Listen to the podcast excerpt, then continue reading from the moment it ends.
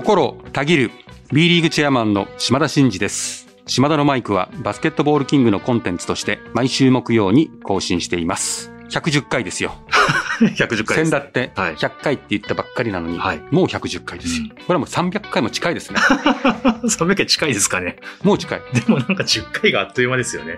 110ですようん、早いですね。110の王ですよ もう言いたくてしょうがないからね。それ言いたかっただけなんですけども。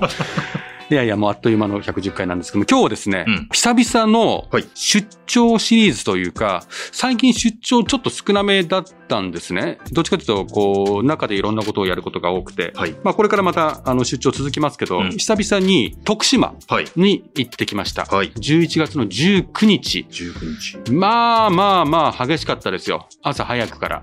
飛行機で行ってですね、まあそっからまあバーッと一日動いて、はい。私がもうホテルに帰ったのはです、チェックもしないで、ホテルに帰ったのはもう1時半ですよ。夜中ってこと？うん。おお。1時半ですよ。朝5時ぐらいに家を出て行って、一番早い便で行って、ベッドに入ったの1時半でした。おーもうボロボロでしたよ。で、次の日の朝、また7時ぐらいの便で帰ったので、もうすごかったですね。なんか久々になんかそういう、そういう日を過ごしました。で、何しに行ったかというと、はいまあ当然のことながら、徳島ガンバローズ、うんまあ来シーズンからね、うん。まだあの、最終確定してませんが、B3 に参入を予定をしておりまして、はいチーム名がもう発表されてましたけども、マスコットを発表したりとか、はいまあ、いわゆる地元の、まあ、アリーナの件もあるんで、地元の自治体の方とか、えー経済界の方とかを皆さん、うんもう総動員してですね、えーその盛り上がりの機運を高めてくれというご依頼がありまして、はい。はい。クラブのトップでもあり、親会社のね、トップでもあるメディアドゥのですね、う藤田社長と、うんもう弾丸、あー一日喋くりまくり。でした。もうじゃあ各所に行って、このチームがとか B リーグの理念がとか。そうですね。もう、徳島新聞社さんとか、徳島新聞社さんってすごいんですよ。うんあのですね、いわゆる、まあ、全国に地方の新聞社ってあるじゃないですか。はいはいもう県内でのその購読者、まあ、いわゆるシェアですね、は日本トップあー1か2かぐらいのシェアなんですよ。ですから、徳島新聞に出てれば、うんうん徳島の皆さんに、まあ、言いたいことは届くっていうぐらい。で、えその徳島新聞社さんが株主でもあり、うんスポンサーでもあり、もうバックアップしてくれてるんですよ。そだから、えー来シーズン開幕したとしたら1年前じゃないですか、今。はい。まだ選手も一人もいないんですよ。なのにですよ、うん取り上げまくりですよ。もう多分認知率まだ全くもって得体が知れない状態で、クラブのことをこんなに県民の人が知ってるのかっていう状態です。あーまあそれがすごいですね。でもすごいですよね。そのベースのことを徳島にバスケットボールチームができるそうなっていうことがもう結構事前から伝わってるっていうのはすごいですよね。いや、すごいですね。もうてか信じられないです、私は。うん。まあ一応こうクラブの立ち上げに近い段階で私も関わった経験があるんで、その時って誰も知らないんですよ。うん誰もですよ。そのチーム名愚か、バスケットチームっていうのがあるのかっていうことを知ってもらうこと自体も大変なのに、まあ開幕1年前にほぼ知ってるってすごくないですか？県民の人が。そしたらあれですよね。その営業活動とか、うん実際すにイベントとか興行やるときとかすごく有利ですよね。絶対ですね。うんで、あとまあメディアで言うと四国放送さんも唯一の民放なんですよ。はいはい。だからそこも応援してるんですよ。だからもう新聞、テレビうんも出まくりですよ。うんうんで、そこのアナウンサーがもう応援団長、副団長、こう、森本アナとかです。尾形アナか。はいはいが、まあ、応援団長を引き受けてくれてる。だ番組とかでも、いろんなとこで、ガンバローズ、ガンバローズ言ってるんですよ。すごいですね。すごいっすよねう。んもうサブリミナル効果じゃないですよ。は チラッとじゃないですから。言いまくってんですから。いはいは信じられますか？い。いやーすごいですね。そんで、知事にもお会いして、うんうん市長にもお会いして、で、徳島大学の会場で講演をしたんですよ。で、まあ、あの、すっごい人でしたね。うんもう大学生から高校生からもうたくさん来て。で、知事も市長も自治体の皆様も株主も地元企業の人も大学生も高校生もみんなですよ。うんうんいて。うんうんで、私が45分ぐらい喋って、で、その後、こう、パネルディスカッションみたいなね、最後質問が、質問もめちゃめちゃ来る。うんうんで、終わってですね、私の書籍を販売していただいて、サイン会をしていただいたんですよ。じゃあものすごい並んだんですよ。へで、サインしながら。はい。その時にですね、高校生の上東高校、はい。まあ、ウィンターカップに出るような地元の強い生徒たちも来てたんですけどもへー、その子たちがですね、壇上に上がってきて、はい。私に質問攻めをしてきたんですよへ。ーあの、さっきのあれなんですけどあ、これなんですけどっていう。うんすごくないですか？すごいですこね。の熱意う。で、私も答え始めたんですねうん。でただ、うん。もうサイン会でめちゃめちゃ並んでて、うん。皆さんお待ちなんで、はい。あの、お願いしますって言われて。ああ、なるほど。ごめんごめん、ちょっとじゃあ終わったら後でねって言ったんですけど、はいはい結構時間かかっちゃって、うん終わった時はもういなかったんですよ。うん。うん。で、えっと、ちょっとクラブを通じて、顧問の先生とアポイント取らさせてもらって、はい。はい。ちょっとせっかくああやって熱量高く聞いてくれたのに、うん。答えられなかったことが、まあ申し訳ないと、うん。いうことで、もしよろしければ、もう別途時間作るんで、うん。ズームだけどって言ったら、セッティングされて、っっていうのをやりまして、これ次回あ、来週ですね、その時の話と、その時の音声もちょっと交えながら、えー高校生と私のあ。やりとりをちょっと披露したいなと思ってます。で、徳島それで終わった後にですね、はい。えー皆さんと食事、地元の人たちと食事をし、うん。ほんで、えー地元の経済界のお TIB っていうですね、藤田えー社長が作ったその経済界の若手のお人たちが集まるビジネスのコミュニテうんィの方々と一緒に夜食事始めたのが11時半ぐらいですかね。でそっか、そこ行ったらまたそこでも若手経営者の人たちが、ああの話なんですけどとか、やっぱ経営しててこの最初のスタートアップはこうどうなんでしょうとかね。あ。気づいたら1気時半。づいたら1時半ですね。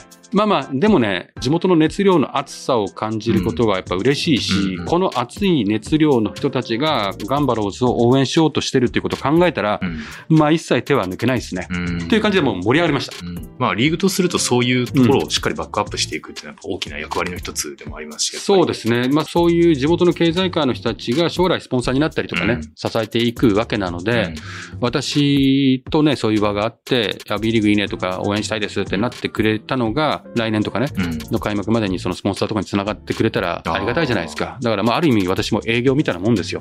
だから地元の子供たちも頑張る応援してくれたらいいなとか、うんまあそんな緩やかな打算もありながらはい頑張りましたと。なるほど。で、そのガンバローズのおマスコットが誕生しましたので、チェックとバローっていうマスコットも発表されて、うんちょっと試作品のグッズも見ましたけど、めっちゃ可愛いですねえ。ー、犬です。犬。犬。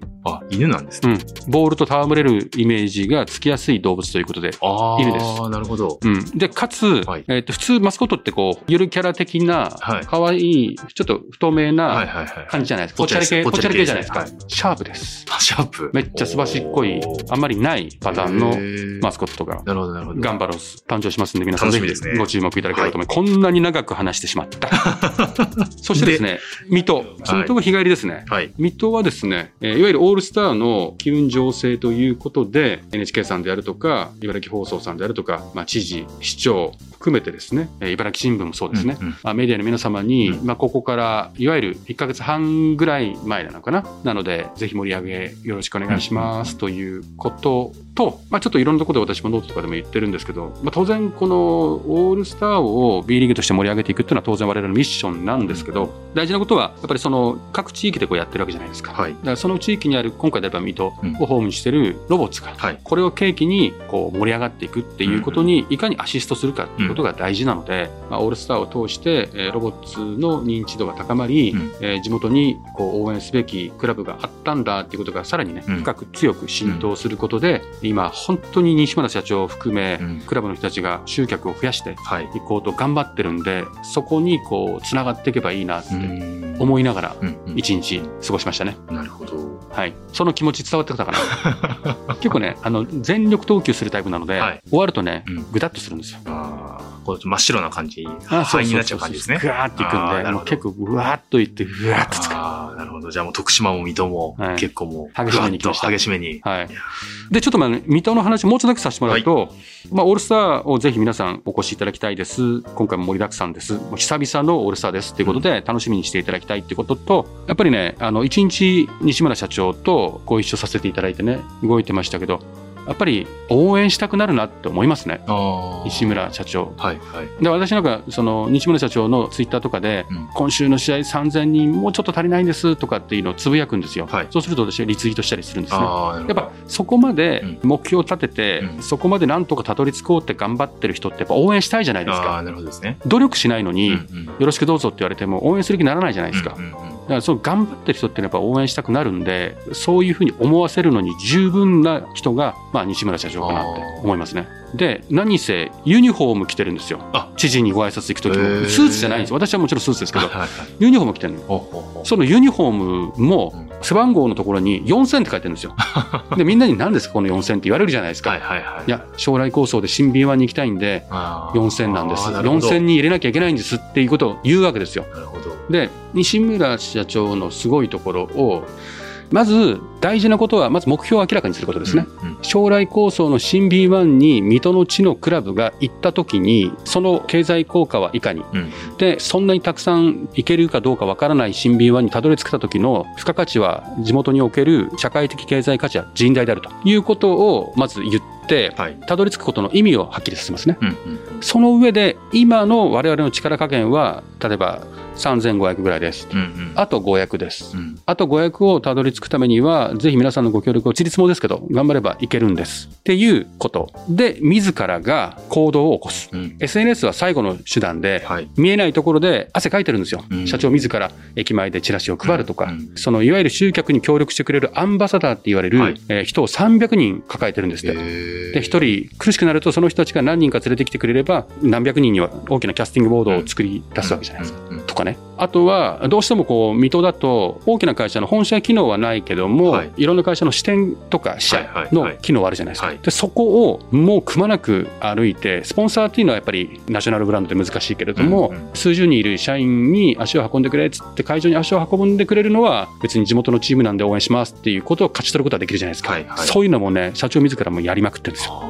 だから、うんちょっとこれを聞いてるクラブの関係者の人がいたりとか、はい集客をなりわいにしてる方たちがいたら、ぜひ参考にしてほしいんだけど、まず一つは目標、目的、それを成し遂げた時の意義、意味をうん明らかにすること。うんうんそして、今の現在地もディスクローズすること。はい。そして、えー目標とのギャップを見える化すること。うんうんそして、それをやるために協力を要請するならば、自ら動いて、その努力を明確に示しなさいってことね。うんで、その3本立てが揃った時に人は協力するし、奇跡が起こるとうんいうふうに思うんで、うんぜひお力添えをいただいて。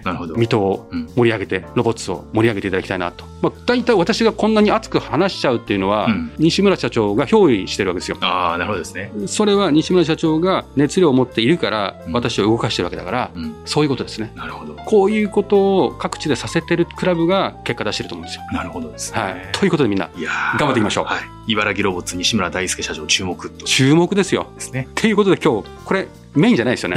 メインじゃないですね。ちょっと全体朝礼の代わりに、ここで皆さんにも。ああ、そうそう。ね本当はね、これ朝礼で今日話そうと思って、時間切れで私話せなかったんで、今日だ代わりに話しました。はい今日のメインは、今日のメインはですね、はいこの後、はい。いよいよ来ました。はい。バスケ界勝手に流行語大賞2022結果発表です。ああ、楽しみにしてましょはい。う。はい。ということで、それでは、島田のマイク、スタートです。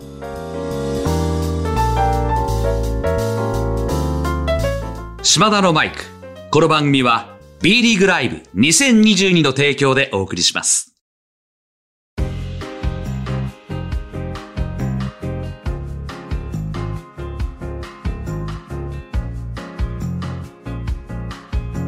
はい。ということで本編では、えーバスケ界勝手に流行語大賞2022ということで、こちらの結果を発表していきたいと。来ましたね。もう今ではね、もう日本全国ね、はいこの賞を楽しみにしてる。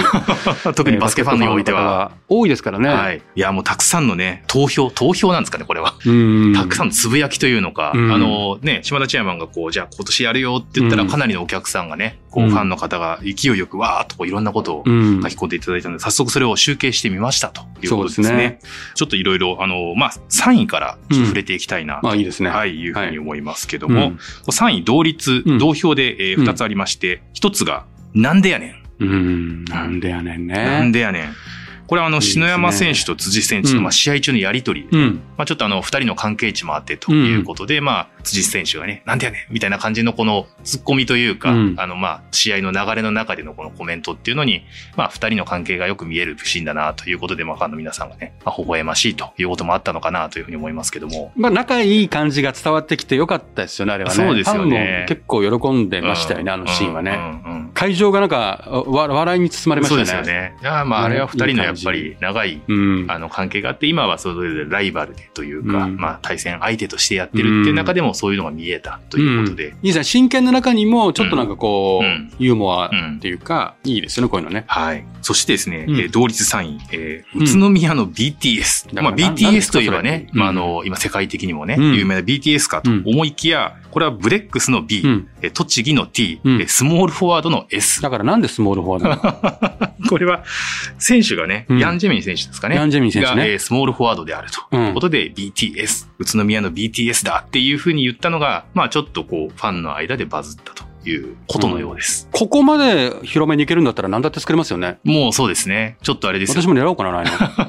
あの、北川景子さんのね、旦那さんの大悟さんみたいに、ちょっとこう、横文字並べてみるみたいなことっていうそうですよね。もしかしたらちょっと島田さんも流行らせるために、うん。うん一発狙ってみてはいかがでしょうかと。ねはい、宇都宮 BTS かねなんでやねんが3位ということでした。うんはいはいはいそして2位。うんこれはまた状況の説明が必要なんですけども、うん結構今年 B リーグのえーファンブースターの間では、うんえーバズった、その上手なフリースローを見てみましょう。あ、というのが第2位ということでございますが、なんですか？これはですね、ちょっと状況を説明しますと、うんあの、チェアマンもご覧になってた開幕戦ですね。うん名古屋ですね。名古屋ですね、えーうん名古屋ダイヤモンドドルフィンの斉藤匠選手、うん非常にフリースローの上手い選手なんですけども、えーまあ、3本のフリースローを得ましたと。うん。そこで、えーこの試合を解説してきた河村拓也さんがですね、非常にフリースロー上手なんですよ。うん。うん。説明をして、アナウンサーさんが、じゃあその上手なフリースローを見てみましょう。うん。ところが、うん。1本落とし、うん。あ、2本落とし、あ、3本落とし、あ、ということで、なるほど。まあちょっとさすがの斉藤選手も開幕戦で緊張したというところと、まあちょっとその掛け合いですよね。解説、アナウンサーと、うん。まあ実際のプレーっていうところだと思うんですけど、なんかどうなんですかね？こういうシーンっていうのも切り取られてそんなにみんなの中で話題になるって、どういうふうにご覧いになや、いいっすね。でも、私もあの場にいたんで、はいはい。あの、まさか3本外すとは思わなくて、うんうん。ただ、バスケットライブ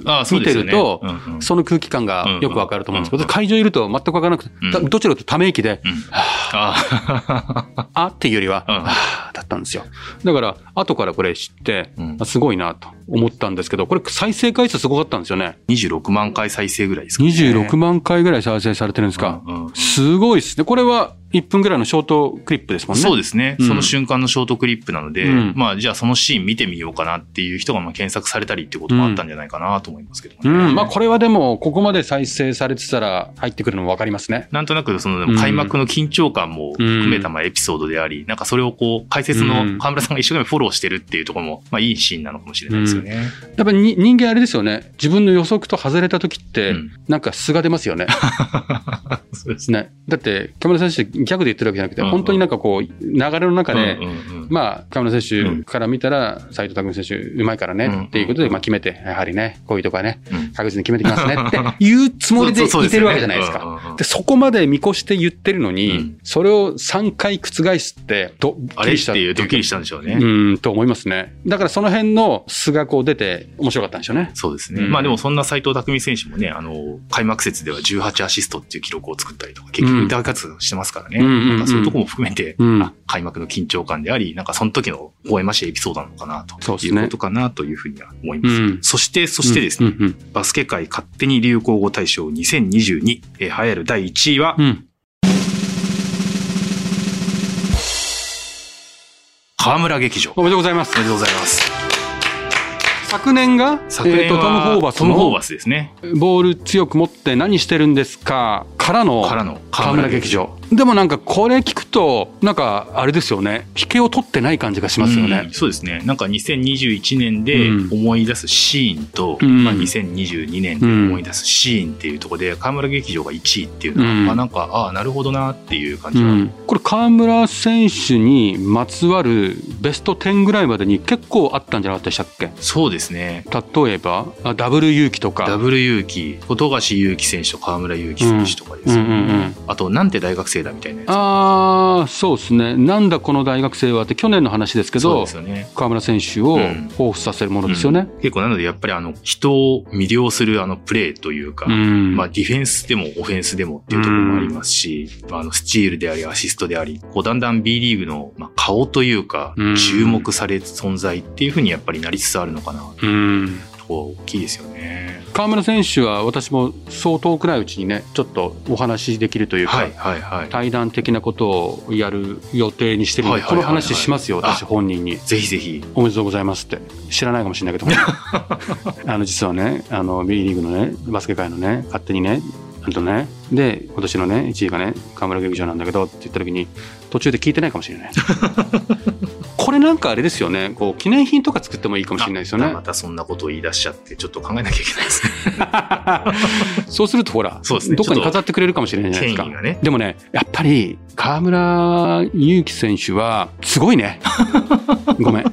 普通、普通のコメントで。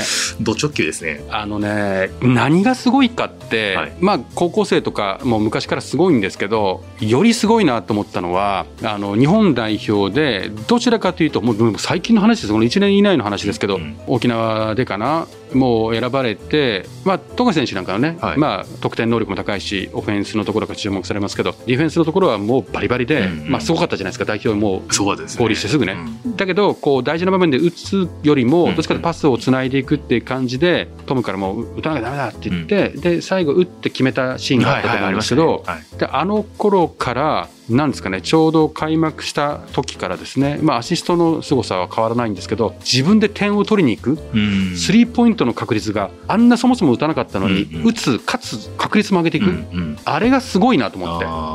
今となってはディフェンスが良くてクイックなうん。河村選手のストロングポイントに得点能力かつ外のシュートも出てきてるじゃないですか、うん。そしたらもう無敵ですよね。そうですよね。マジで。試合でダブルダブルの回数ね、めちゃくちゃ多今だって日本人の得点ランキングでもか。なり上にいるんじゃないですか。すね。上の方にいますよね。うん、だから、その何がすごいかっていう、そのきっかけから自分のストロングポイントを新たに開拓し、うんうん。そこをこう時間をかけて習得していくんじゃなくて、うん。習得スピードがめっちゃ速いってことです。一番気になってるのは。だからまだ若いしね、うん。どんどんこれから伸びていった時に、本当末恐ろしいですよね。うんうんうん。あの、ハートも強いし、うんハートが強い、うん顔も良い、うん速い。早い。あの忍者のごとくクイックなうんディフェンス、はいはいはいはい。そして点を取り始めています。うんうんどういうことですか、これ？受け答えもしっかりしてますもんね。賢い。賢いですようんね。受け答えもしっかりしてるし、いろんなこと考えてる。うんうん我々はあの頃何も考えてなかったですよね。割とその話に戻っちゃいますけどね。その話はまあいらないですね。でも、すごいっすよね。すごいですよね。それはもう河村劇場っていうのは確かにう、んすごく2022年という意味では、いい言葉がやっぱ1位になったのかな。そうですね。はい。今日お今お話ししたことすべて含めて、うん彼の凄さが物語るうん。河村劇場、うんうん。今年のバスケ界勝手に流行語大賞2022ははい。河村劇場おめでとうございますおめでとうございます。また来年そして再来年はい。10年後もはい。このえー賞は続くと思いますので、はい。皆さんぜひこの時期になったらそろそろだよねっていうぐらい気にかけていただけると 幸いですはい。さあここでタイムアウトこの間にお時間をいただき島田のマイクをお聞きの皆さんには B リーグライブ2022についてお伝えしたい B リーグを愛するあなたへ。今シーズンの B をさらに楽しむための必須サービス。リーグ公認ファンタジースポーツゲーム。B リーグライブ2022夢のチームの GM となって実在の B1B2 所属選手をドラフトし現実の選手スタッツで勝敗を競う。まさに B リーグ好きのためのシミュレーションゲームです。一人から遊べて難しい操作は一切不要。遊べば game day がさらに待ち遠しくなる。あなたの B リーグをもっと楽しく。詳しくは B ライブで検索。タイムアウトが明けます。引き続き島田のマイクをお楽しみください。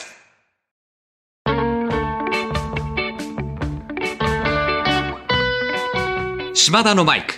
この番組は B リーグライブ2022の提供でお送りしました。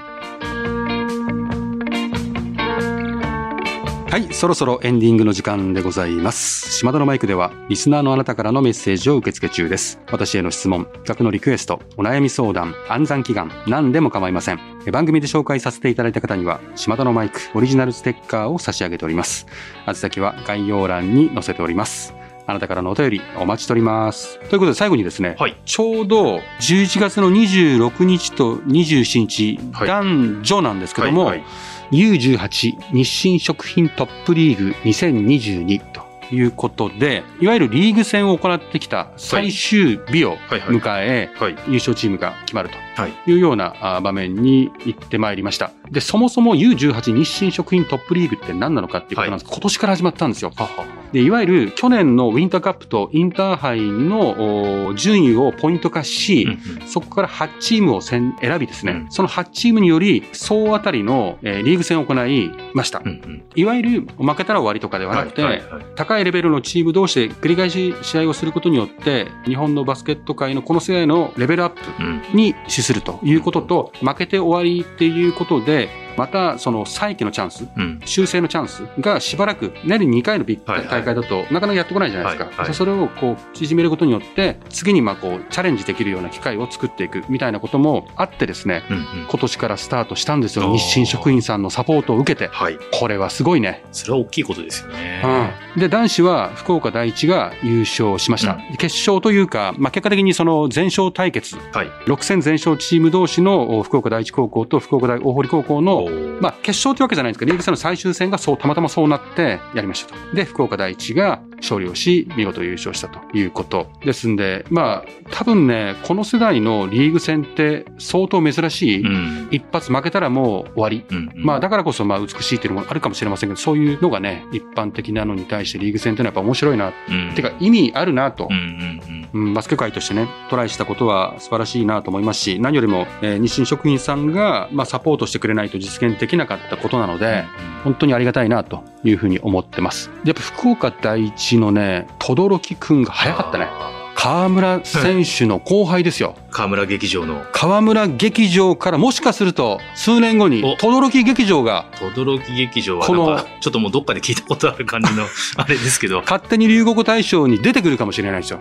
もうある意味、代々木第二は轟劇場になってました。ああ、なるほど。ということがありましたと。はい。いうことで、まあ今回そのトップリーグだけではなくて、ブロックリーグということで、はいこのトップレベルの人たちが強化のエッセンスもありますけど、今各ブロックを地区ごとに分けてブロックリーグっていうのもやってですね、はい。はい。いわゆるそこでも選ばれたあ学校がリーグ戦を行っていくうんうん。ということで、リーグ戦文化を毎年徐々にこう拡大していって、いわゆるトップだけではなくて、えー全国的にその負けたら終わりではなく、うんこうトライできるような競技環境を作っていくことを目的にしているうん。ということなので、ぜひ、で、かつ、その競技として魅力的なシーンを作るだけじゃなくて、日清食品さんが本当にサポートいただいて、エンターテインメント、あいわゆるプロさながらの空間を作っていくってことにも力を入れていただいて、その辺もサポートいただいてるんですよ。だから試合会場の演出とかもうん。結構すごいですよ。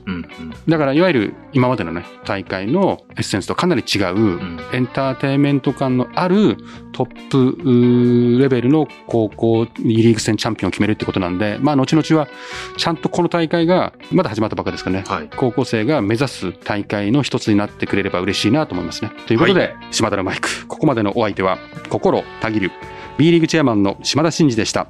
また来週